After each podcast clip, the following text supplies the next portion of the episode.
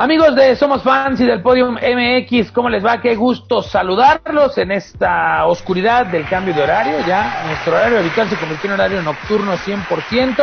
Así que bueno, pues darles la bienvenida. Gracias por acompañarnos en Geek Sports en su edición número decimocuarta, porque siempre decimocuarta va a sonar más rimbombante, es decir, 14, ¿no? Entonces tiene mucha más gracia. Eh, un servidor, Arturo Reyes Alonso, les da como siempre la bienvenida a este espacio, donde ya lo sabe, estos tres eh, nerdos que es que le hablan de deportes o estos tres deportistas frustrados que es que le hacen a la tecnología. Y a la nerdada está de regreso, el hijo pródigo ha vuelto después de echar aguachile y de darle unos tips al jefe Boy que bueno, funcionó porque volvió a ganar el Mazatlán, aunque después perdió con Rayados, pero bueno, el intento se hizo. Don Alfredo Martínez, el Chaino, ¿cómo le va? Muy buenas noches. Eh, buenas noches, ya de regreso por acá, sí, platicamos ahí con el profe, algunos tips, me pasó los de baile, nos fue muy mal a los dos, pero bueno, pero aquí de regreso para seguir platicando. Y bueno, pues esta semana especial porque hay rivalidad en Geek Sports, Don Fernando Sánchez Lucas, que con sus Pumas de la UNAM estará enfrentando al Guadalajara el próximo sábado. Eh, se la vamos a poner fácil a la gente que está peleando ahí eh, el repechaje, la reclasificación, porque me parece que las Chivas no vuelven a ganar en lo que resta del torneo. Y nada más para completar, yo hubiera preferido que siguiera Brenda en vez del chino eh, en el programa. La neta sí, la neta sí. nos puso el rating hasta arriba. pero cobraba muy caro. Eso sí. Que por ah, cierto, yo nuevamente felicidades. El fin de semana se quedó con el primer lugar en la Copa Potosina de Ciclismo y además el sábado ganó la prueba contra reloj, así que felicidades a Brenda y únicamente decir 14, no, dijiste nada de 14, acaso porque el 14 es el número del chicharito. Oh, oh, Chicharito, que vieron ese video de cómo se vuelve loco, ¿lo vieron? Sí, jugando Call of Duty, sí, ajá. O sea, ¿qué pasó con Javier? O sea, si era Alex Ferguson, que se le cae la cara de vergüenza. Jorge Vergara se vuelve a morir después. Bueno, eh, pero no traten así a la leyenda, por favor. Hay que imaginar cosas chingonas. Qué barato el término de leyenda. Y te lo digo yo, ¿eh? Así te lo digo es, yo, así era es, un defensor de Chicharé, pero bueno, no, eso se acabó. Una leyenda llegaría a romperla en la MLS. Ah, ya vieron el meme, ¿no? En Somos Fans, véanlo Perro grande, perro chico. Qué bueno. Exactamente. Papá Carlitos Vela, después de dar mamila, se fue a jugar para adentro, a cobrar, ¿no? Así, así de sencillo, Carlos Vela, por eso es eh, lo que es hoy en día. Y bueno, chicharé, chicharé una lagrimé.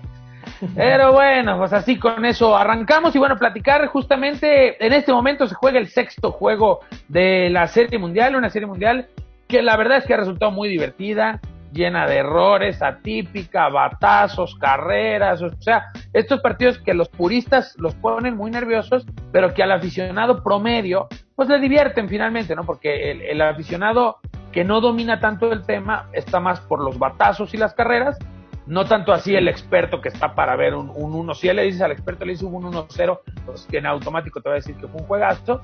Pero la verdad es que dentro de todo llama la atención el tema de Julio Urias. Ya lo hablábamos la semana pasada Lucas y yo, este Julio Urias, que bueno, pues ya empieza a, hacer su propia leyenda y a dejar atrás al toro de Chihuahua, por supuesto al toro Valenzuela. Y lo de Julio Urias, que bueno, pues ahí el manager de los Dodgers, Chino Lucas, pareciera que está empecinado a perder la Serie Mundial y de pasada nos echó a perder la chamba del paisa ahí de nuestro querido Culichi, Julio Urias, que le mandamos un abrazo. ¿Cómo? Sí, sobre todo que si bien ya lo traían a palos en el momento que lo saca, eh, no funciona el cambio de picheo. Después al final con Jensen y viene todo este circo, maroma y teatro que se aventaron en esa última jugada, en la novena entrada.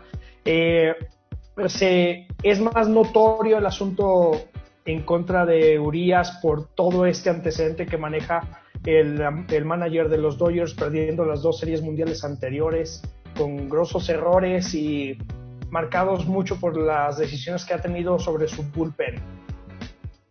a, mí me parece que lo de Dave Roberts, bueno, no es contra Urias porque me parece que luego aquí en la prensa mexicana se dejaron ir como aficionados diciendo, no, el racismo y no quieren al mexicano y esto. No, o sea, la verdad. Trump y la agenda. Exactamente. se está jugando la chamba, está tratando, bueno, está tratando de perder la serie como ya lo ha hecho en otras ocasiones, pero no tiene nada que ver aquí el, el, racismo, el que si es un mexicano, que si hubiera sido de otra nacionalidad no lo hubiera hecho. Me parece que es un tipo que, para bien o mal, está intentando ganar este, el partido. Siente que ya Urias había dado de 100 el partido, porque bueno, ya le venían de, de conectar, en, esta entrada le habían venido conectando varias veces, le conectan un home run, decide Roberts sacarlo, lastimosamente para él, al siguiente pitcher también le conectan de home run y el partido lo terminan perdiendo. Eso es lo que acrecenta más, al menos aquí en México es lo que se habla, ¿no? No tanto los errores de, de, la rotación y lo que pasó en la última jugada, sino de que Urias salió de campo, impidiéndole pelear por la victoria. Más que nada, porque hay que ponerlo en contexto. Un out más y él hubiera aspirado a ser el pitcher ganador, que me parece que eso es lo que está generando todos estos dimes y diretes aquí en la prensa mexicana. sobre todo por el tema de que eh, inmediatamente el relevo se come un home run también, ¿no? O sea, es que eh, era un out, hombre, no, no, ya no te costaba nada. Digo, igual pierdes el partido eh, los con un error grosero en, en, dentro del cuadro, también hay que decirlo. Pero, hombre, sí, sí, son, son apapachos a tus jugadores, ¿no? O sea, imagínate el sentimiento de decir, güey, nada te costaba dejarme un out más. Y claro que lo iba a sacar, porque apenas le habían empezado a pegar. No es como que ya llevaran rato atizándole, ¿no? O sea, tal vez pudo haber dado un poquito más. Eh, y, además también yo siento, eh, faltaba mucho partido por delante. De hecho, pues los Dodgers iban eh, en ese momento con la ventaja. Pero es un hecho que, que, pues, que, tus compañeros también se sacan de onda, ¿no? O sea, dicen, bueno, ¿por qué no? ¿Cuál es el mensaje? ¿Qué estamos diciendo? Pues, o sea, es como digo, guardando distancias y proporciones, el sábado el profe Cruz saca a un centro delantero para meter un contención en un partido que vas ganando contra el 17 de la tabla general. Dices, güey, ¿cuál es el mensaje entonces? ¿No? Ya después le expulsan a, a el Domínguez y dices, ah, es que él vio venir la expulsión, es que... clarividente. Bueno, es que. Un aventajado. no por nada le dicen el, este el profe Cruyff. El profe Cruyff o, o Joseph, o es el profe Guardialupe Cruz. No, no, no, no, qué, qué, qué barbaridad. Eh, eh, lo que pasa acá con el manager de los Dodgers es que le vienen todos esos fantasmas que platicamos de las dos de acuerdo, anteriores. De acuerdo. Eh, sobre todo que ya tenía el bullpen para el juego del domingo Kershaw, por más figura que haya sido durante años, le fue muy mal contra los Bravos.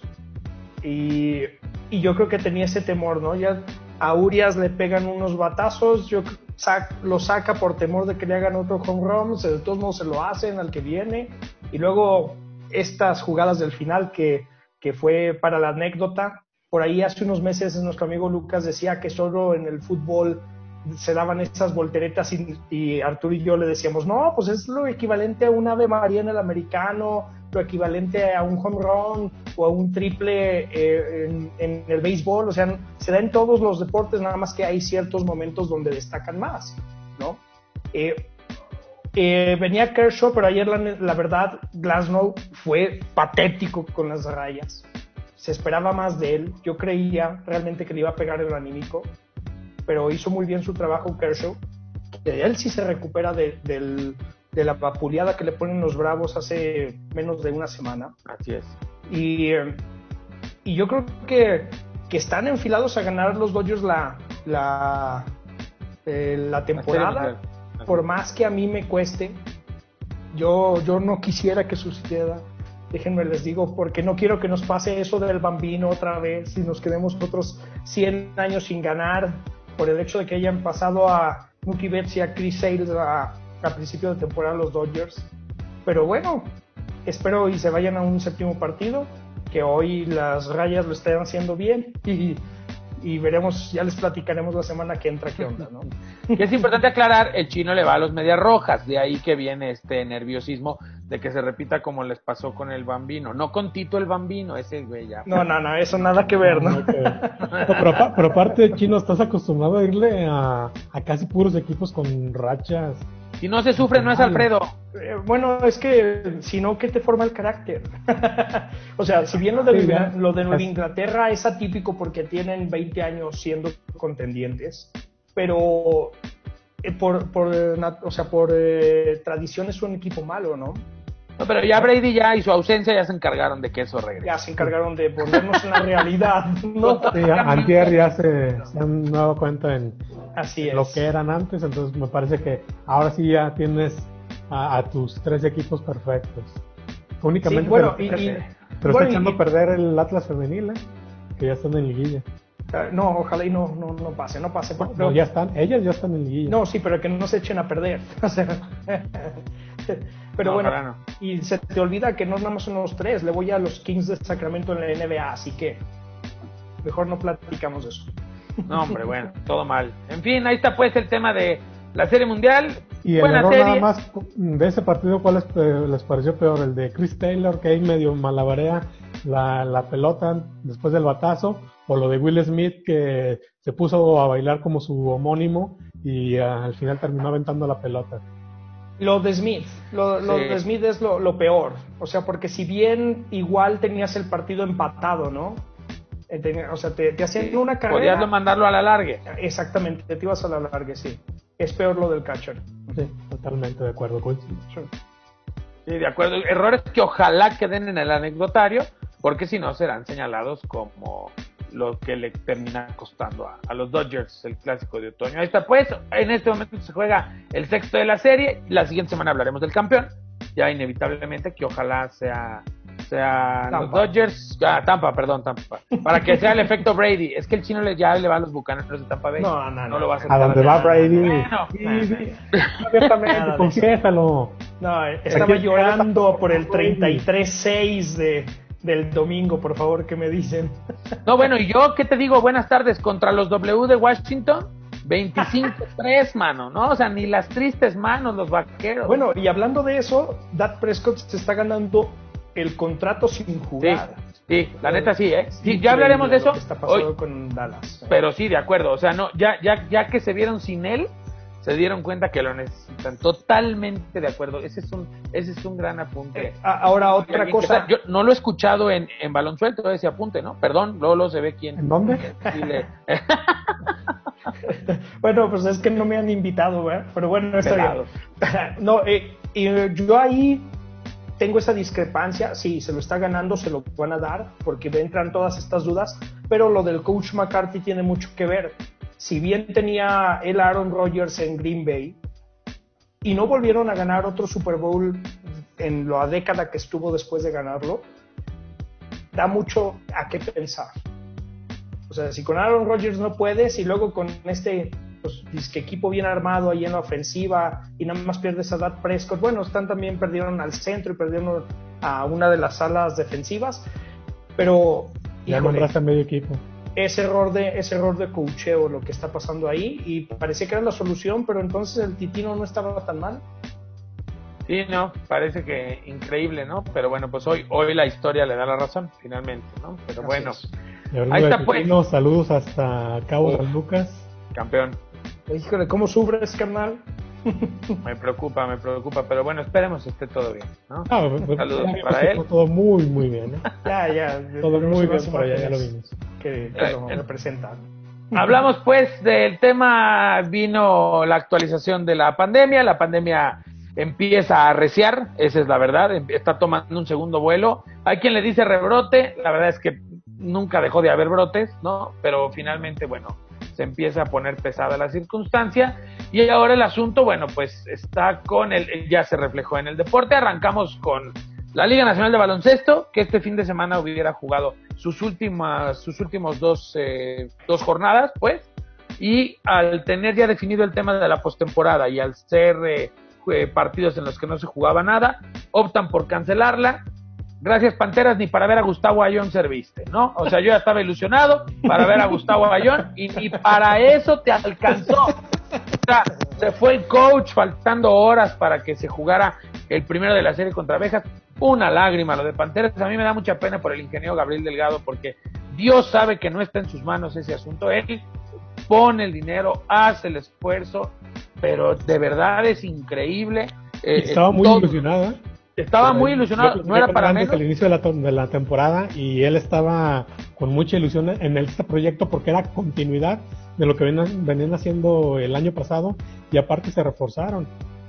No, bueno, y además el tema de la victoria contra Soles en la primera en la primera serie, eh, todos estábamos ilusionados, es la verdad, pero de pronto otra vez empiezan a pasar una serie de cosas fuera de planeación y pues finalmente Pantera se queda fuera y ni para ver a Gustavo Ayón nos alcanzó, maldita sea. Maldita sea la cosa.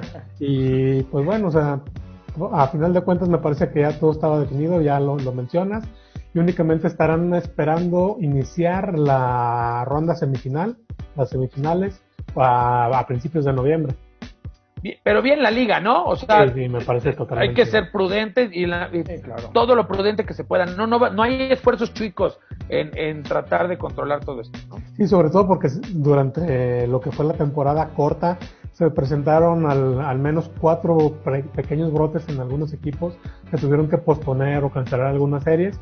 Entonces me parece que la liga toma una decisión adecuada, se dan cuenta de lo que viene, prefieren no arriesgar a a su activo más preciado que son los jugadores y decide, bueno, no, no tiene caso hacer estos viajes extra cuando ya todo está definido, entonces mejor nos lo ahorramos y nos vamos directo a lo que es lo importante, ya la, la ronda de playoffs. Sí, claro, la liga decide cancelar lo que ya no tiene importancia, pone a cada equipo en estas pequeñas burbujas durante estos días que quedan del mes y, y a lo que viene, ¿no? Y lo que es importante. De todos modos ya estaba arreglado todo eh, ahora esperar a ver quién es el campeón en esta temporada típica, como lo son todas en el mundo. Pero lo de Pantera sí fue desastroso. No sé si es porque ya no nos prestaron de nuevo al manager por acá, a otra entrevistita por ahí, eh, jugadores con mucha displicencia, la verdad, estos, estos casos atípicos también de que están fuera de plan y que uno se va y que otro llega y no sabemos, no queremos entrar en más detalles de este asunto, pero la verdad mm, deja mucho que desear. Sí, jugadores que llegaron dos partidos y se iban, y llegaba el refuerzo y otros dos y se volvía a ir. Entonces sí, ahí. Pero bueno, me parece que también eso es constante en esta liga, ¿no? Pero tristemente, bueno, tristemente porque ya no lo habíamos visto en Panteras. Eh, los últimos dos años habíamos visto que se hacían ajustes, pero no es este, este relajo que se hizo en esa temporada, donde, bueno, prácticamente los únicos jugadores que se mantuvieron fueron Pocholo y, Adrián Jaime. Todos los demás se rotaron. Sí. O sea, lamentable, la verdad no, no sé qué, qué pasa en ese tipo de planeación, no sé, yo soy de los creyentes de que la institución pone todo a modo para que ellos se queden, yo creería que los que no cumplen son los jugadores, sinceramente, pero bueno, ¿para qué entramos en detalles? Lo que fue, fue. Eh, ya, ya déjalo, ya está muerto, ¿no? Como dicen en Los Simpsons. Entonces, pero bueno, ahí está lo de la Liga Nacional de Baloncesto. Y de la mano de eso también, Necax el mismo sábado anuncia que se vuelven a cerrar las puertas del Estadio Victoria en una reacción sensata, en una reacción concreta, porque finalmente, a ver, eso es bien importante. De aquí para el Real, así va a ser. Vas partido a partido, este, viendo a ver en qué circunstancias se encuentran, porque eso es importante, no fue culpa de la gente, no fue culpa ni de Necaxa, o sea, lo que cuando se abrió las puertas en el juego contra Cholos, la verdad es que toda la gente lo hizo bien, lo hablábamos aquí la semana pasada, había sus excepciones, pues, o sea, no había un 100% de efectividad, eso es un hecho, pero tampoco era un asunto que dijeras, híjole, esta calamidad nos va a llevar al despeñadero. O sea, la verdad es que la gente... Luis Aguascalientes siempre ha sido ejemplo en eso, ¿no? Desde Exactamente. Cuando ha habido conatos de bronca, inmediatamente señalan quién fue. Cuando a algún barbaján se le ha ocurrido aventar algo al terreno de juego, inmediatamente la gente aquí en Aguascalientes señala al culpable. Entonces me parece que, en eso la, afición de, Necaxa siempre ha sido ejemplar y lo fue en este partido que tuvieron la posibilidad de, de puertas abiertas, a diferencia de lo que vimos en Mazatlán en sus dos partidos en sus dos, donde había banda desde que llegabas, ¿no? Exactamente. Bueno, pero allá donde no hay banda, por favor, o sea, no dejaban dormir, caramba. O sea, hijo, pero ah, no, ¿tú, fuiste, tú fuiste a hacer eso, a promover. Bueno, yo, yo ah, fui a promoverlo. Que fuiste el Esquirol que fue a reventar la, la liga. Sí, también fui ahí con algunos de la banda del recuerdo a componer algunas cosas. Qué padre, qué padre. La verdad es que qué bonito. ¿no? Sobre todo tú, sí, seguro, seguro. seguro. Sobre todo tú, que, es, que son, es muy lo tuyo. Pero bueno, finalmente, pues, pues sí, así va a ser. O sea, de hecho, el siguiente torneo va a ser lo mismo. O sea, va a haber juegos que sí, juegos que no. Eh, y, esto va a seguir otro ratito, ¿eh? parece que nos vamos a echar otro rato. De hecho, digo, en, un, en un tema off topic, pero pues si se fijan ya ni siquiera se ha hablado de, de regresos a clases incluso, o sea, de ese tamaño es ya, el regreso a clases hoy en día ya no, ni siquiera está en el mapa para acabar pronto. Entonces, eh, eh, pues sí, habrá que ser muy pacientes con el tema del fútbol, porque se van a echar así otro rato sin lugar a dudas. ¿no? Sí, las expectativas son que para, ahora sí, para la próxima, para la liguilla, pero de 2021, de clausura, ya pueda haber gente. La expectativa es que, bueno, que si se pueda tener la vacuna a principios de año, se empiece a aplicar al menos en el sector salud, que son los primeros que la van a tener, y pues posteriormente como la vayan aplicando a, al, sector de riesgos, es cuando se va a empezar a hablar nuevamente de una reapertura de, los estadios. Sí, y, y, que sí quede claro que este asunto no pasa tampoco por lo que sucedió en, en Mazatlán, que no tenían las medidas adecuadas. O sea, tampoco pasa por eso que lo hayan cancelado, o sea, que no, que no vaya a haber gente. Es, si bien lo, esta pandemia nos agarró desprevenidos, eh, se va aprendiendo en cuanto va a la marcha, ¿no? O sea, el país necesita reactivarse, muchos vuelven a trabajar, eh, más de los casos se han dado por eso, porque la gente retoma sus actividades normales, que más que porque la gente anda de fiesta, no, no dudo que, que, también sucede, ¿no? o sea, no lo niego, pero es más por la reactivación económica. Eh, más gente está yendo a sus lugares de trabajo cuando no lo hacía y hay más, más propenso a que, yo, a que no, pase eso. Yo no voy a decir nombres porque no quiero quedarme sin familia, pero yo he visto mucho más movimiento. A ver, es que el problema no está ahí, yo creo. El problema está en las bodas, el problema está en la fiesta, el problema está en los bares. Ahí está el problema. Se los voy a decir porque, a ver, yo, en mi, yo tengo trabajando desde mayo y donde yo laboro no ha habido ni 10 contagios en una plantilla laboral de más de 100 personas.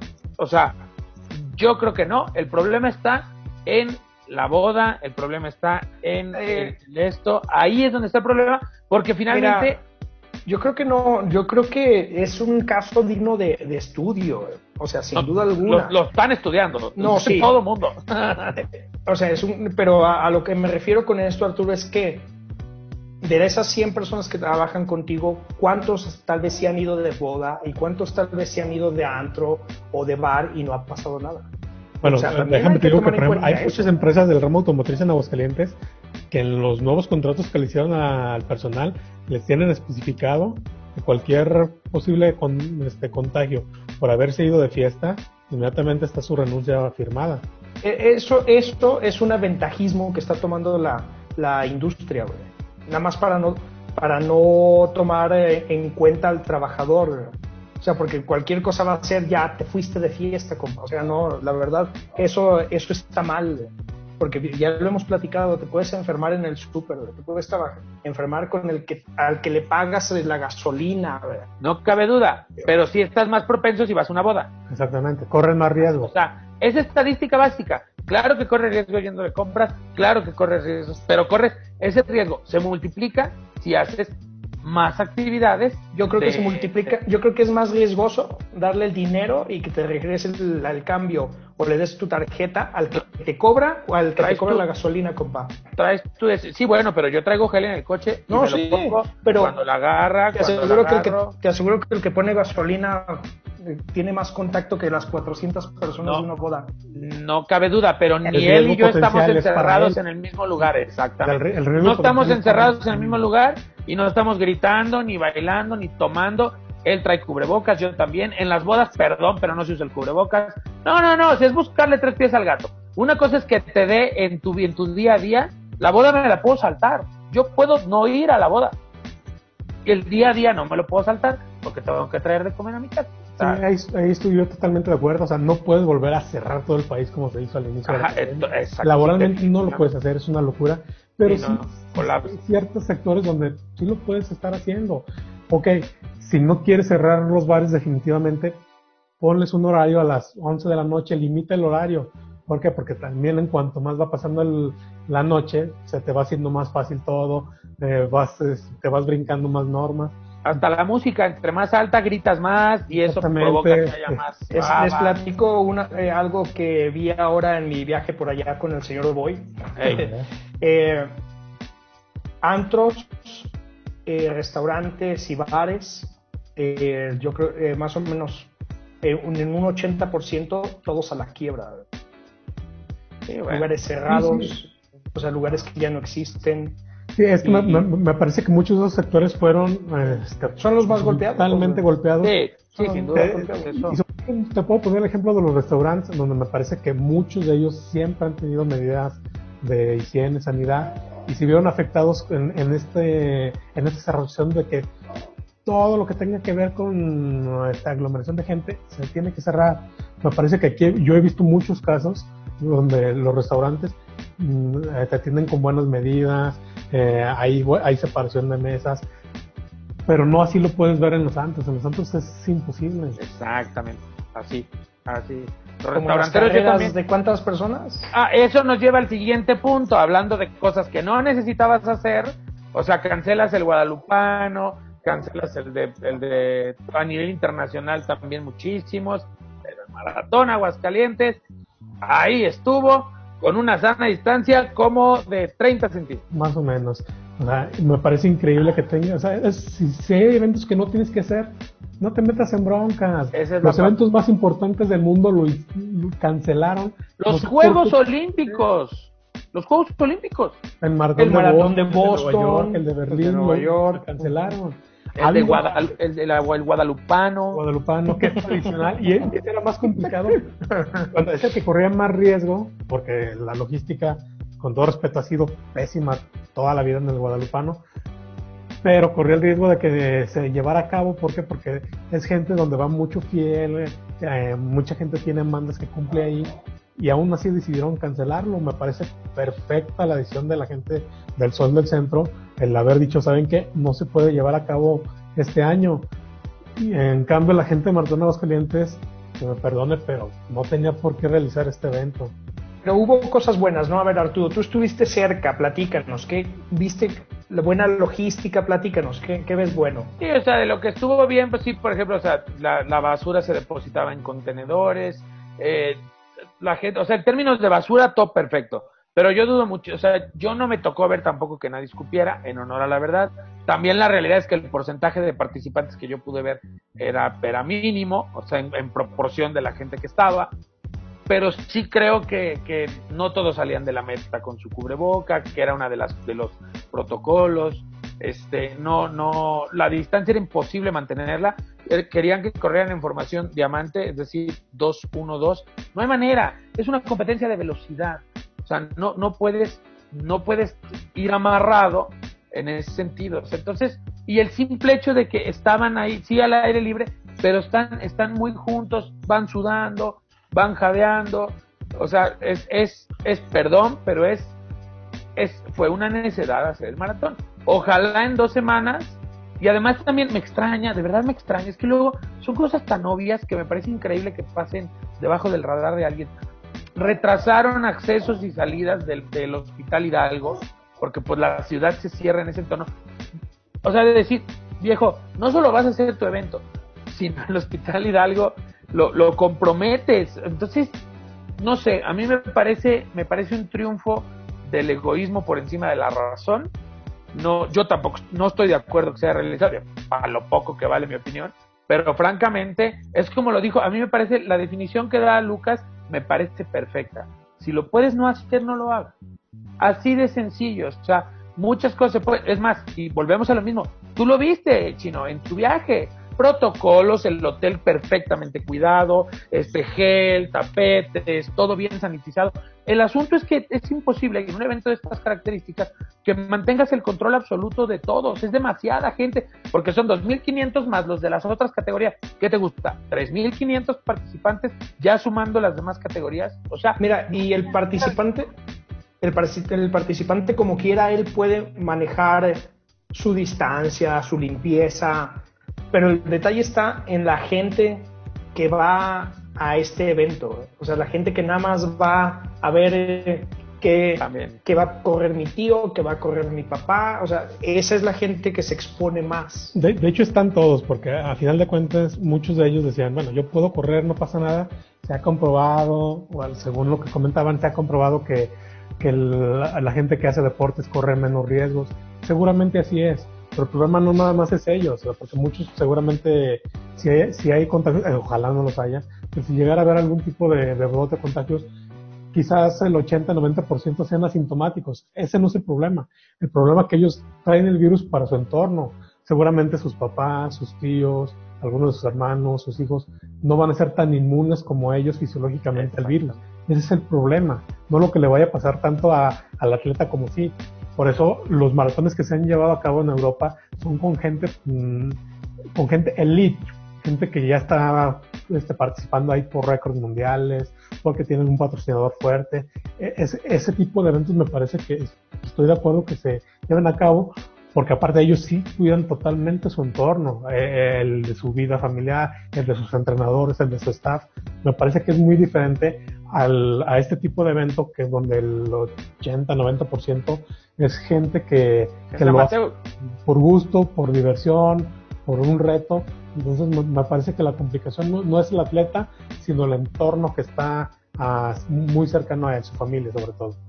Sí, de acuerdo. Bueno, esperemos que las autoridades hayan tenido todos los números en la mano, que no pase a mayores, siendo sinceros. O sea, pues eh, yo, yo no sé cómo estuvieron los números con lo de la ruta del vino.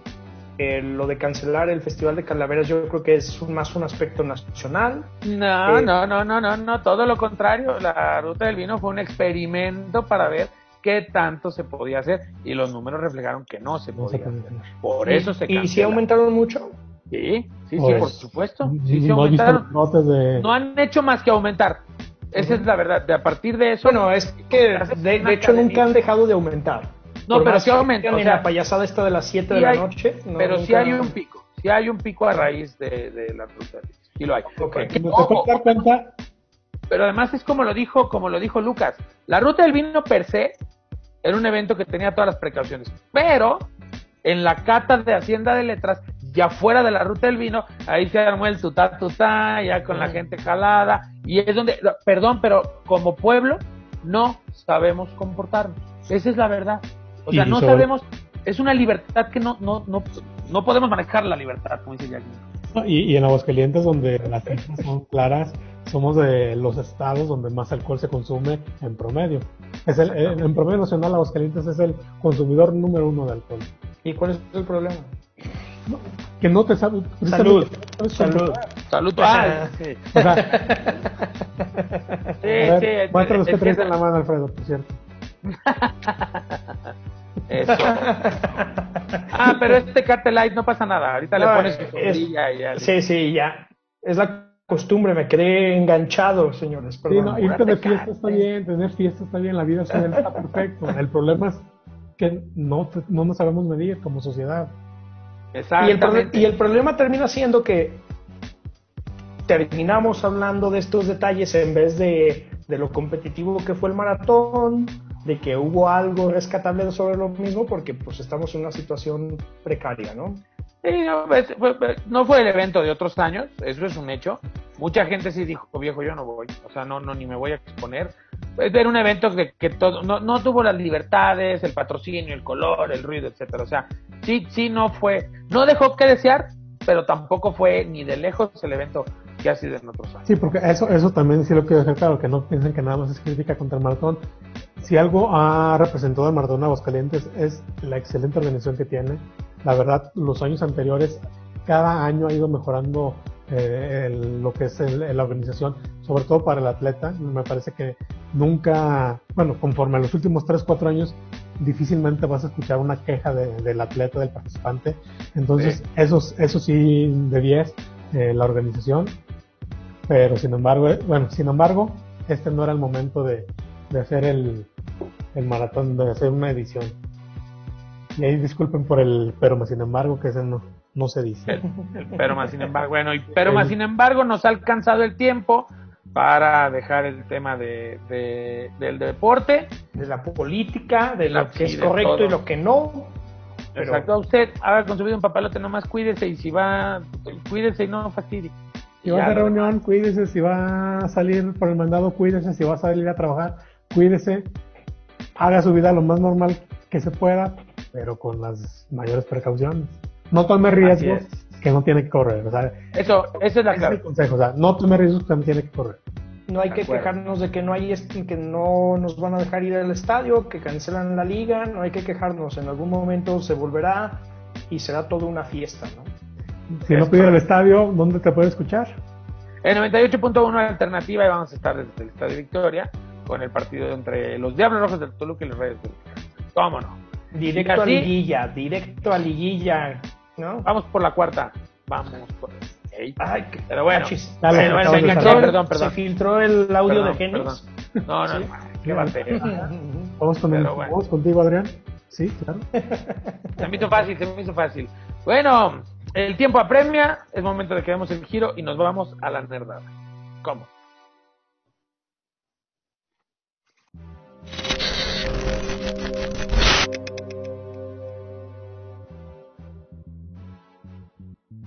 Muy bien, estamos de regreso aquí en Geek Sports, ahora por supuesto para platicar de todo lo que tiene que ver con Le Nerdé, la nerdada, eh, y arrancamos, bueno, platicando porque hay muchas cosas y vale la pena que le demos salida a todo ello. Primero, ya de rápido, salimos del misterio, me siento un poco decepcionado. Xbox anuncia fiesta de lanzamiento de, del Xbox Series X y el Xbox Series S en México para el 9 de noviembre. Está haciendo algunas dinámicas para invitar a fans de la marca. Eh, eso se me hace chido porque por el que sea fan de la marca es un día para experimentar y está chido. Pero ya había hecho fiestas con las otras dos consolas. De ahí mi decepción. Hizo fiesta con el Xbox 360, hizo fiesta con el Xbox One. Y bueno, pues ahora hará fiesta también con estas nuevas. Y las preventas arrancan el 27 de octubre. 27 de octubre arranca prácticamente. De hecho, ya arrancaron, es correcto. Sí, hasta estoy cayendo en cuenta como que lo veía todavía muy lejano, pero sí, ya, 27 de septiembre. Exactamente, ¿no? Entonces, recordar el Series S de 512 gigas, 8.500 pesos y la el Xbox Series X 14 mil 14 mil pesos. De hecho, a diferencia de PlayStation que voló, ahorita si entras, ahorita estoy checando Amazon, hay disponibles. Exacto. quiere, entrar ya a su cuenta de Amazon, puede todavía encontrar eh, disponible su, su preventa. Así es. Híjole, yo creo que ni digno de seguirle a la plática con esto, ¿no? O sea, híjole. Sí, finalmente. Lo pues bueno que podíamos esperar, no, no nos lo traen y pues sí, bastante decepcionante.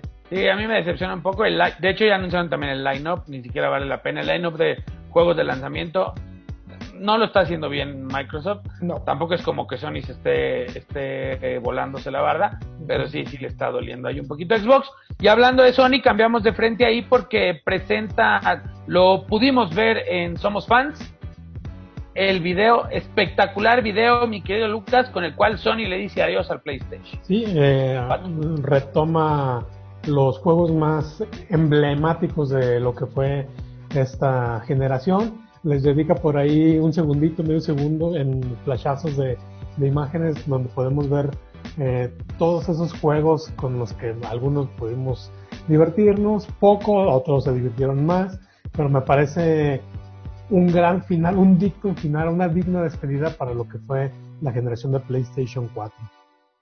Sí, le da, le da el clavo, se, hace un cerrojo de oro para lo que es esta de esta consola que si bien eh, todavía tiene algunos juegos que por ahí tienen futuro, eh, ya de plano está diciéndonos que tenemos que cambiar a la nueva, a la nueva generación. Exactamente, ¿no? Ya le decimos adiós a, a la generación actual y listos para la que sigue, los que vayan a llegar. Los que no, pues ahí nos quedaremos por lo menos otro par de años, ¿no? un añito, un añito. Ah, bueno, habla, a Navidad, a Navidad, ¿verdad? Hablen por ustedes. Navidad 2021, ¿qué tanto es tantito? Hablen por ustedes, ¿no? Pero ahí... Este año se ha ido volando aquí encerrado. ¿Qué más da? ¿no? ¿Qué, tipo? O sea, después de las fotos que mandó la semana pasada y decir que estuve encerrado. Bueno, y este después ahora vemos, eh, acaban de anunciar el día de ayer un contenido, un crossover muy interesante entre eh, eh, lo que es unas máscaras, unos máscaras de lucha libre y también esta cuestión de Marvel, ¿no? Ahí vimos el video bastante, hay unos que no les gustó nada, a mí la verdad es que sí me gustaron mucho. A mí me pareció genial, o sea, me parece que es ganar, ganar para, para las dos empresas, tanto para Marvel como para AAA, me parece una muy buena idea. Quizás lo que no me gusta tanto son los nombres, porque al final de cuentas los tienes que adecuar un poquito a, a lo que es el mercado latino. Mm, sería el único perito que lo puede encontrar. Los diseños de las máscaras geniales, me parece que es lo, mejor. Ahora vamos a ver la aceptación que tengan estos peleadores o luchadores con el público, que al final de cuentas es lo que buscan. Eh, la, la AAA atraer más este, fanáticos a cuando se pueda a las arenas, por lo pronto lo pueden seguir viendo en televisión.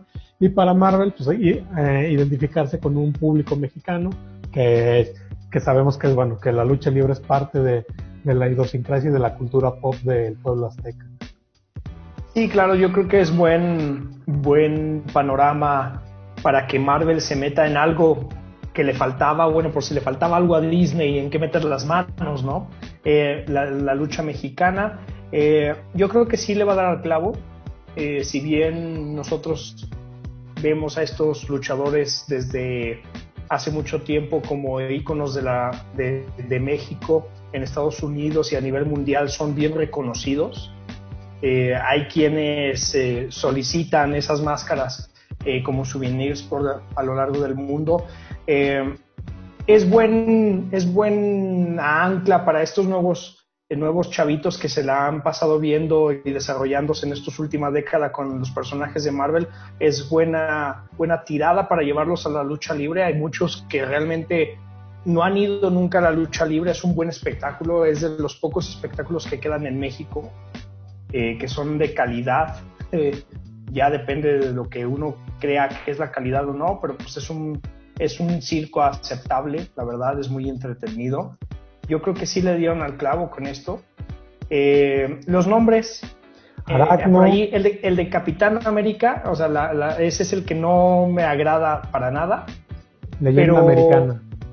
Pero sí es una buena alianza. Esto nos trae o nos puede traer toda esta gama de juguetes que ya tengan por ahí los moldes por ahí a un lado con nueva mercancía hacia México. Esperemos que lleguen algunos, que algunos mm, luchadores representativos de nuestro país estén ya con buena calidad en esa presentación para los que somos coleccionistas de, de alguna cosa o de varias cosas. Sería muy interesante ver eso de la mercancía, ¿no? Sí, entonces este, estábamos con eh, los nombres. Leyenda americana, sí, no, no, me gustó el, el, nombre. Su rival va a ser eh, Terror Púrpura. Que es Thanos. Eh, Thanos, exactamente. Aragno, que viene siendo Spider-Man y el otro que va a ser venenoide. Ese es el mejor. El venenoide, ¿no? Qué cerca se quedaron de el venudo o alguna cosa así, ¿no? Muy cerca, porque está lleno de venas Venom, ¿no? sí, ya sabes cuál vas a ser fanático, ¿eh? Qué, desagradable Qué Qué nada más que cuando lo pidas por internet tu figura coleccionable, eh, mucho cuidado. ¿Qué va a hacer que voy a andar comprando yo más de lucha libre, por favor? Bueno, cualquier artículo de, ese luchador, cuidadito con lo que Cuidado con el nombre, porque con una letra que cambies te va a llegar alguna sorpresa. No, así, así lo dejamos mejor. Entonces, pues ahí está. Habrá que ver qué más. otra cosa y te llega. Pero te llega eso. ¿Por qué lo hemos de ensuciar todo? O sea, suelten ese chiste, por favor, y vamos a seguir avanzando, que hay muchos temas de qué platicar, porque es momento de irnos, porque con los contenidos especiales se acerca el Halloween, eh, el Día de Muertos y que esto y lo otro. Entonces, pues hagan una recomendación mejor, más razonable, que no involucre 1960 y tantos, ¿no? Este... hablando de, de justamente de eso, bueno. Eh, bueno, yo creo que son varias, no sé qué tan fan, yo no soy muy, muy, muy fanático de, de lo que son series o películas de terror, pero bueno, al menos de, de mi niñez, de mi infancia, sí hubo dos que, al menos a mí, que me dejaron este, medio marcado ahí varias noches sin dormir o yendo a, despertar a mis papás uh, ahí en llanto. Una de ellas, la primera, me parece que la vi en Canal 5 fue la primera de Pesadilla en la calle del infierno. Me parece que aparte es la mejor.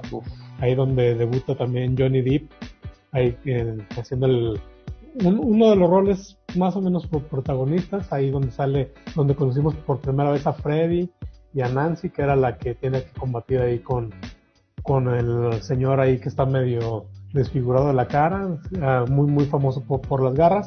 Esa fue la primera película que digamos me, me dejó sin, sin sueño varias noches y la otra un clásico del cine mexicano, El libro de piedra de 1969, película protagonizada por Joaquín Cordero, por Norma Lazareno, por Marga López.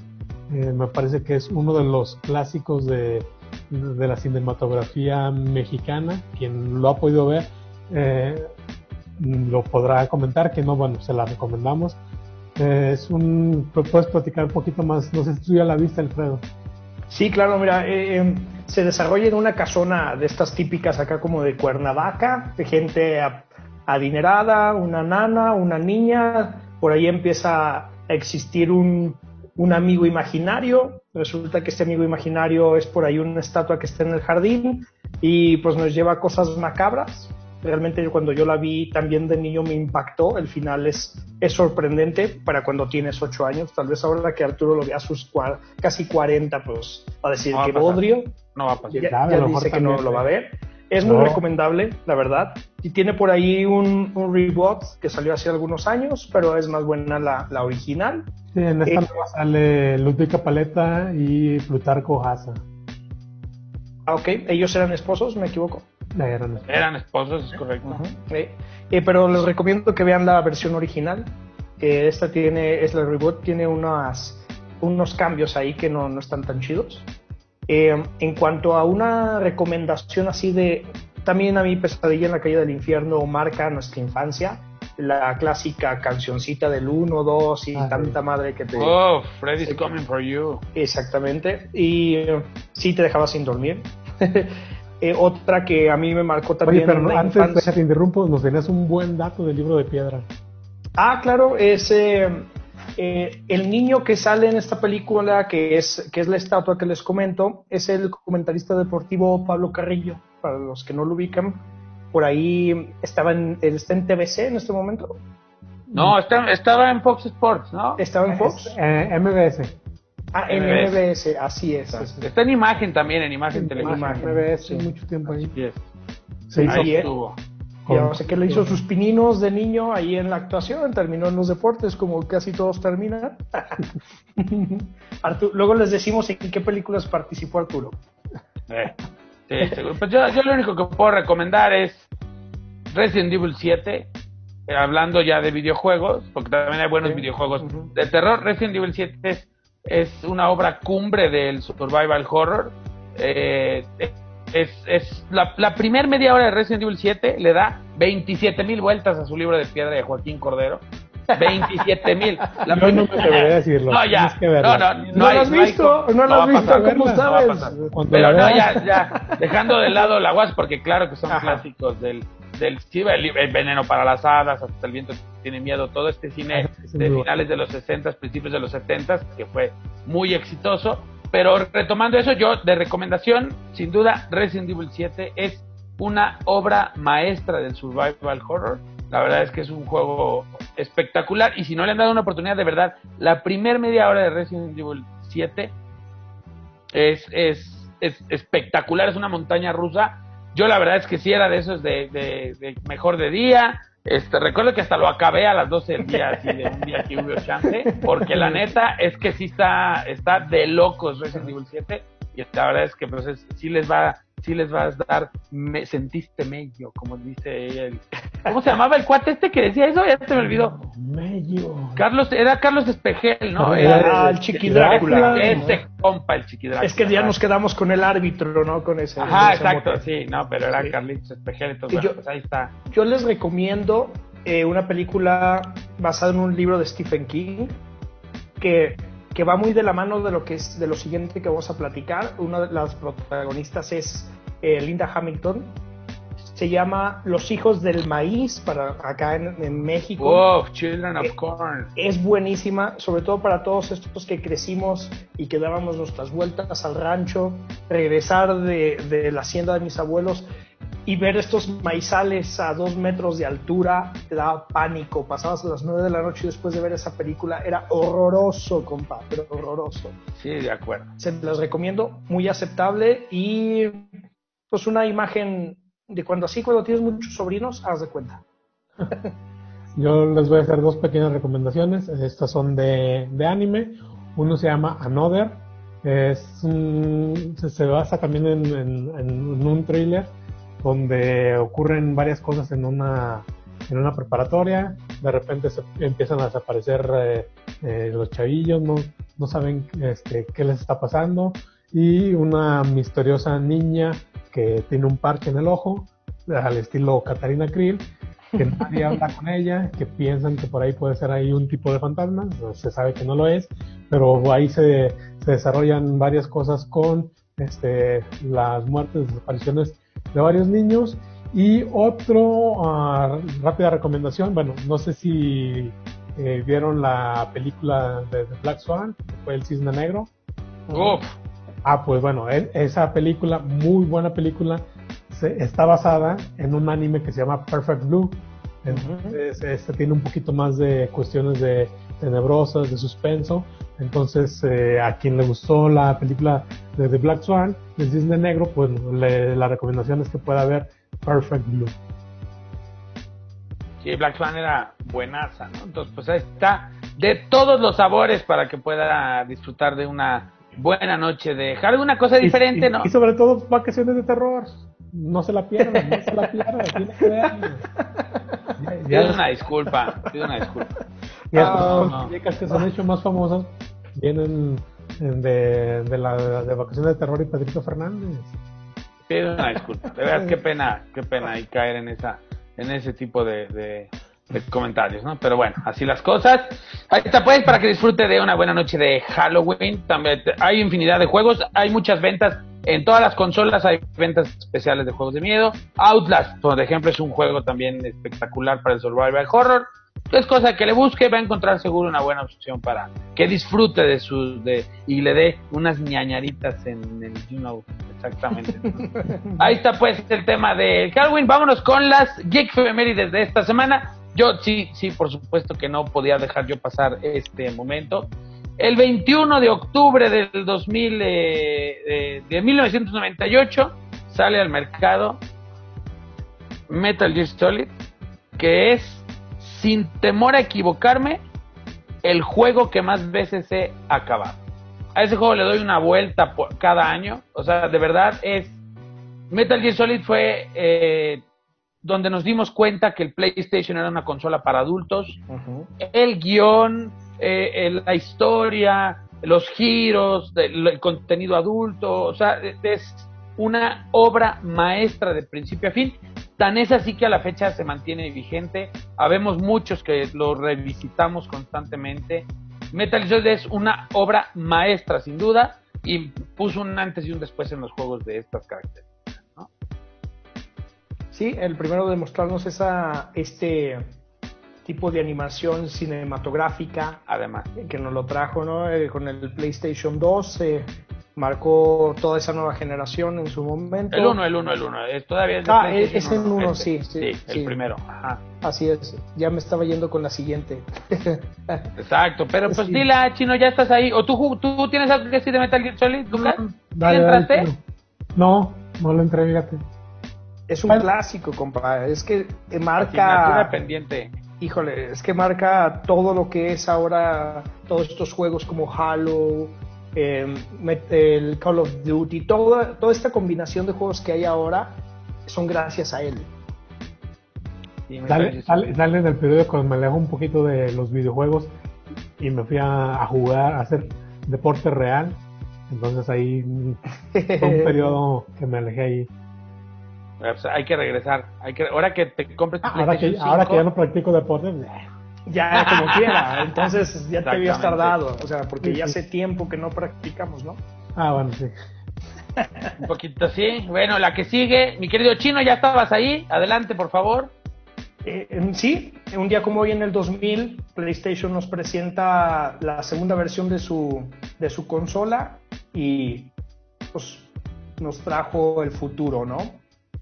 Una, una consola que también fue muy longeva, muy longeva, grandes, grandes juegos, ahí Final Fantasy VII, sin número de... bueno, todavía salen en la, en la Si no traes cruzados todos los cables de PlayStation Tú estás como las mamás que todos son Nintendo. Sí, porque Final Fantasy 7 es de PlayStation 1. El 7 y el 8 todavía salen del 1. Eh, ah, hasta el 9 incluso salen todavía. el 10 ya salen. Pero, por ejemplo. salen las dos, ¿no? No. ¿Qué? ¿Y hasta el 10? Eh, eh, del 10 en adelante sale eh, ya en la 2. Ajá. PlayStation 2. Que también. PlayStation 2 es. El ingeniero, el ingeniero otra vez el ingeniero traicionándote. Pero el PlayStation 2, pues sí, casa de Silent Hill 2, casa de ya los Metal Gear Solid posteriores también salieron ahí. Es una consola, los Grand Theft Auto explotan justamente ah, claro, en el PlayStation 2, ¿no? O sea, si no jugó San Andreas y estuvo ahí metido horas y horas. Horas y horas, así es. Y una consola carísima. Además, eso, eso.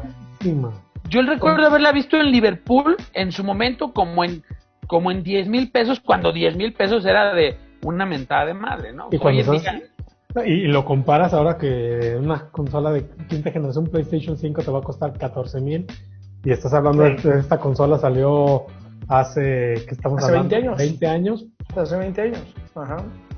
Sí, sí, o sea, el costo es, era altísimo, no cualquiera. Le soy sincero, yo lo, la tuve ya de segunda mano. Por ahí mi amigo Jerry. Yo creo que todos. Sí, sí. Eh, por lo mismo que era muy costosa. Eh, y ruidosa. También. Sí. Tenía turbo. Yo le mando un saludo a Norbit, a Norberto. Norberto fue el que en su mudanza a la Ciudad de México se puso guapo con su PlayStation 2 porque no se lo quiso llevar. Pues bueno, pues te amo, Norberto. ¿Qué te puedo decir? Que no Para el que quiera saber quién es Norbert, vean qué, importa? ahí a las 11 de la noche en, en, imagen. En imagen y es este compa, ¿cómo le dicen? Cochitos, es el, el, el, de, el, marihuano. este que sale ahí, él es el buen Norberto. Te amamos, Norberto. Y, y, bueno, ya para cerrar. Cositas de Pacheco. Cositas de Pacheco, exactamente. Ese compa es Norberto. El PlayStation 2 es la consola más vendida de la historia, 160 millones de consolas. Número dificilísimo de, de, de alcanzar, aunque el PlayStation 4 allí va, allí va, pero se acabó finalmente la generación, ¿no? Vamos a ver si el Switch puede alcanzar esos números. Exacto. Puede, ser, ¿no? Ah, así como se estaba vendiendo en, esta época pandémica, ahí el Switch, cuidado con, el tiempo de, vida que le queda. Sí, sí trae ese ritmo, sí trae ese ritmo, habrá que ver si le alcanza, pero sí trae ese ritmo.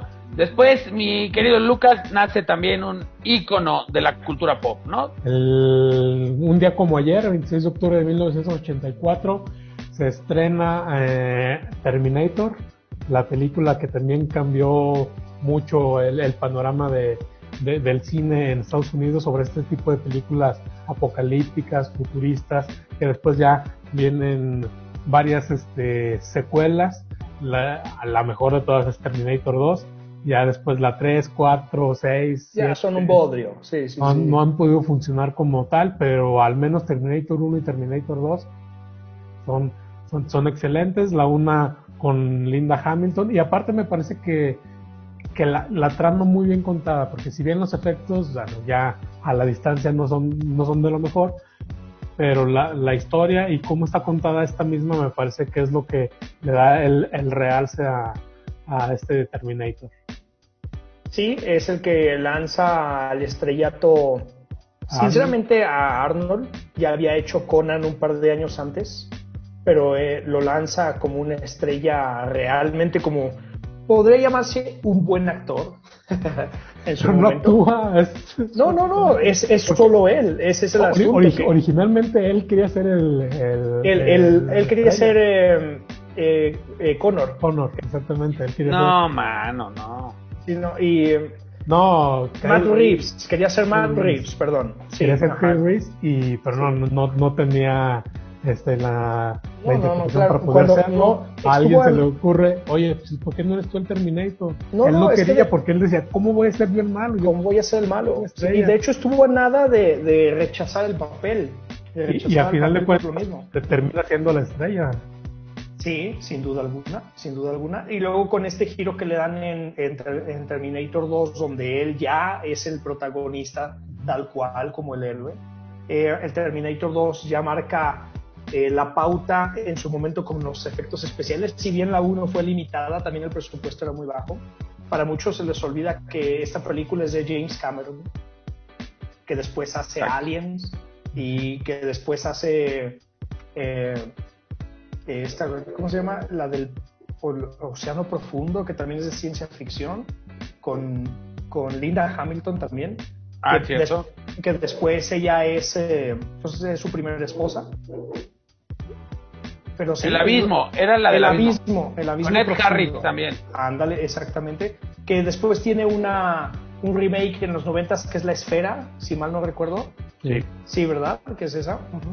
Ya con mejores efectos y todo este asunto, hablando de alienígenas. Pero saltos en el tiempo, era apocalíptica, eh, toda, toda esta ciencia ficción postapocalíptica viene de ahí, ¿no? De acuerdo.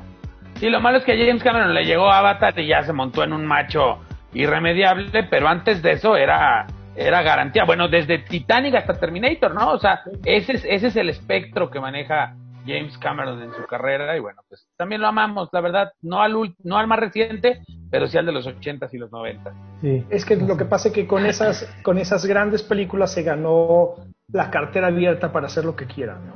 Sí, de acuerdo con todo y lo malo y lo bueno que eso representa, que luego tanta libertad también te hace daño.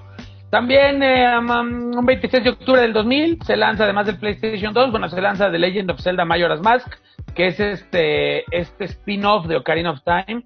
Este Zelda que a mucha gente no le gustó porque era muy diferente a, a Ocarina of Time. Un Zelda muy oscuro, con una historia mucho más profunda, eh, muy difícil, muy difícil, era un juego complicadísimo, pero bueno, también, también marca una tendencia porque además es el 64 de las pocas consolas que tienen dos juegos de Zelda del canon principal, ¿no? En este caso Ocarina of Time y dos años después Majora's Mask. Así es. Y la última, Chino, esta pues te la dedicamos a ti. La bomba, la bomba. Un 30 de octubre de 2012, Disney se hace de Lucasfilms y anuncian Star Wars Episodio 7. ¿Tú que eres fan de Star Wars? ¿Qué les puedo decir, no? pero, pero pues es interesante ver, o sea, estamos hablando, episodio 7 es de 2015, ¿no? Si la memoria no me falla. Sí, más o menos. Sí, sí, sí. Y luego Rogue One, la mejor de las películas nuevas de, de Star Wars. Luego Los Últimos Jedi. Han Solo, muy castigada por lo que pasa con Los Últimos Jedi. Y después el desastre que es The Rise of Skywalker. Pero, pero la verdad es que episodio 7, la verdad es que nos emocionó muchísimo esto porque finalmente era otra oportunidad, o sea, y, Disney con el dinero, yo creo que Disney ya aprendió, se va a relajar un poquito con cómo va a tratar Star Wars, pero la verdad es que... no creo. Bueno, llevamos, llevamos para el año sin película y el próximo año tampoco hay. Hay de Mandalorian que, si no han visto de Mandalorian, qué vergüenza. Va para. Espectacular de Mandalorian. Qué, vergüenza si lo has visto de manera pirata, ¿eh? no, no, no, la soñé, la soñé. el año que entra viene la serie de Obi-Wan también por Disney Plus. Exactamente. Que ya, nada más confirmaron que es una sola temporada. Eh, se van a abocar ahorita a las series, si van a dejar a un lado el tema de películas, se van a abocar al contenido de Disney Plus. Mm, sí, claro, es, lo más sano. Eh, si bien el episodio 7 no es malo, eh, siempre Star Wars es tan grande, así, así se los voy a decir, es tan grande, marcó un antes y después de cómo se contaba el cine tecnológicamente, pero es que el fan se siente con el derecho a decir, no, yo lo hubiera hecho mejor. Ese es el gran problema con las últimas de Star Wars, ¿no? De acuerdo. Eh, presentan el episodio, el episodio 7 y dicen, me presentaron lo mismo que en el episodio 4. Cuando llega el episodio 8, basándose en canon de muchas cosas, es la más castigada y yo creo que es la mejor de todas, estas últimas tres. Yo también creo que es la mejor de todas. Porque se basa mucho en estos libros que escribió George Lucas de, de, cómo son los Jedi, de cómo son los Sith. Y es muy castigada. Y luego viene de nuevo J.J. Abrams, que sabe cómo cagarla. Si no, vean Lost de nuevo. Y, y termina siendo una película clientelar, así como esa palabra me gusta porque está, porque está de, moda acá con el gobierno, ¿no? Fan service, sí. nosotros. E, ese es el tema que yo le veo siendo pésima, que también pues, tecnológicamente y todo esto son buenas. Contada muy rápida de todas, es la que cuentan más rápido todas las cosas. Por ahí ya sé que Lucas dice que la 8 cuando vuela Leia es, es una cosa de locos, pero bueno, es el, Yo creo que es la mejor Es el momento más triste de la más arriesgada. Star Wars. ¿eh? Es la más arriesgada, en eso estoy de acuerdo. También me llamó la atención ese, ese vuelo. Pero sí, a mí, a mí, yo de hecho la volví a ver antes de ver episodio 9. Y a mí me gusta mucho episodio 8, yo estoy ahí con el chino. La mejor es Rogue One. Y esa es la prueba de que ese es el camino. This is the way. Ya verán de Mandalorian, así como yo la soñé y entenderán a qué nos referimos. Como yo Pero en un mes, en un mes estaremos En un mes ya, en un mes en menos tres semanas otra vez con Star Wars y, demás, pero sí, la verdad es que ese es el camino, o sea, ya que suelten a la familia Skywalker, ya no hay nada que hacer ahí. No, ya, ya no sigan explorando. No, es que son capaces, después de lo que hicieron, metiendo que el emperador y que rey y que la mamá del topo y que entonces, ese tipo de cosas, la verdad es que ya que suelten a la familia Skywalker, hay mucha más historia de Star Wars a la que, a la que se le puede sacar provecho. Lo vimos con Rogue One, ¿no? O sea, cómo convirtieron el arranque de episodio 4 en una extraordinaria película de Star Wars, porque se nos olvida a veces que la, la serie es Star Wars, no las locas y flipantes aventuras de la familia Skywalker, ¿no? O sea, hay mucho más de Star Wars que aprovechar que simplemente quedarte atascado con el asunto de... O sea, es que si no eres Skywalker o Palpatine, no eres poderoso. Y la verdad es que ya basta de eso, creo yo. Me parece que, bueno, ya eso lo, lo, lo dices tres películas después. Entonces me parece que que nueve películas después, ¿cuáles tres? Las nueve se tratan de lo mismo. De Disney, de que siguieron con la línea de, Skywalker. Eh, pero mira, ahí, ahí entra este asunto que te digo de lo poderoso. de esas tres últimas películas y, guiarse por mundos alternativos. Pero ahí entraría lo, que lo que volvemos a decir del fan que cree que él lo haría mejor. O sea, la, la gente quería seguir viendo la historia de Skywalker. no, y había, había que cerrarla. Y había que cerrarla. Ya está cerrada, ya va. O sea, ya. yo creo que, estaba cerrada. Yo creo que no, pues, pues. Yo creo que ya estaba más que cerrada con las seis películas que habíamos visto. Eh, pues sí, probablemente sí, pero bueno, finalmente ya fue, ya vimos que no era por ahí y ojalá ya. Porque ya, habían derrotado al Imperio, ¿para qué tienes que volver a resurgir a, a. ¿Cómo se llamaban estos últimos malos? La Nueva Orden. A la Nueva Orden, ¿para qué los tienes que.? Bueno, pero Kylo Ren es un campeón de campeones. Oye, pero, oye, oye, pero aquí habían derrotado al Imperio en el 2000 y volvieron con otro nombre. Eh, también. ¿Sabes cómo si pasa? Y lo acaban de derrotar ahorita y resulta que y lo acaban de derrotar hace un par de años y resulta que, es, que el emperador es el que manejaba los hilos hace varios años. Ay, sí, qué horror. Por eso ya basta. dejemos de hacernos este daño y mejor comenzamos a despedirnos, ¿no? Porque ya se ha llegado la hora de acabar con esta edición de Geek Sports.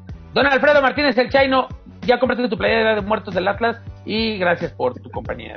Sí, siempre lo ha tenido, es la rojinera. Exacto, esa es, es, especial. No, muy bonita playera, la verdad. Sí, sí, sí, quisiera comprarla. Todas las que ha hecho Charlie para conmemorar estos días están, padres. Eh, pero ya la teníamos, la rojinegra era, era. te la mereces, Alfredo, te la mereces. Yo digo que te la regales. Don Fernando Sánchez Lucas, gracias. Eh, nos vemos el próximo fin de semana. Espero que el próximo programa no te veamos llorando por la derrota de tus Chivas contra mis ya, no y siempre invictos Pumas. Ya no siento nada. Ya pues es que después de humillarse contra el Cruz Azul, ¿qué más da? Ese, ese Macías, a mí cada vez me queda más claro que ya hablaremos el lunes, pero porque hay que retomar el tema de lo que declaró Macías, pero para mí Macías, Macías está bien jugando en León, en equipos donde no lo presionan. la, Chofis, ya que se vaya, ¿no? O sea, la Chofis ya va a estar, o sea, la Chofis está como dos kilos abajo que yo. No sé si ya es mucho decir, pero bueno. Nos despedimos, gracias a la gente de Somos Fans, los dejamos con, eh, con, por supuesto, el Flashpoint informativo. Recuerde a través de podcast en Spotify, en Apple Podcast, Google Podcast y demás. Esto es, eh, por supuesto, Geek Sports. Somos Fans, el Podium MX. Gracias a todos. Adiós.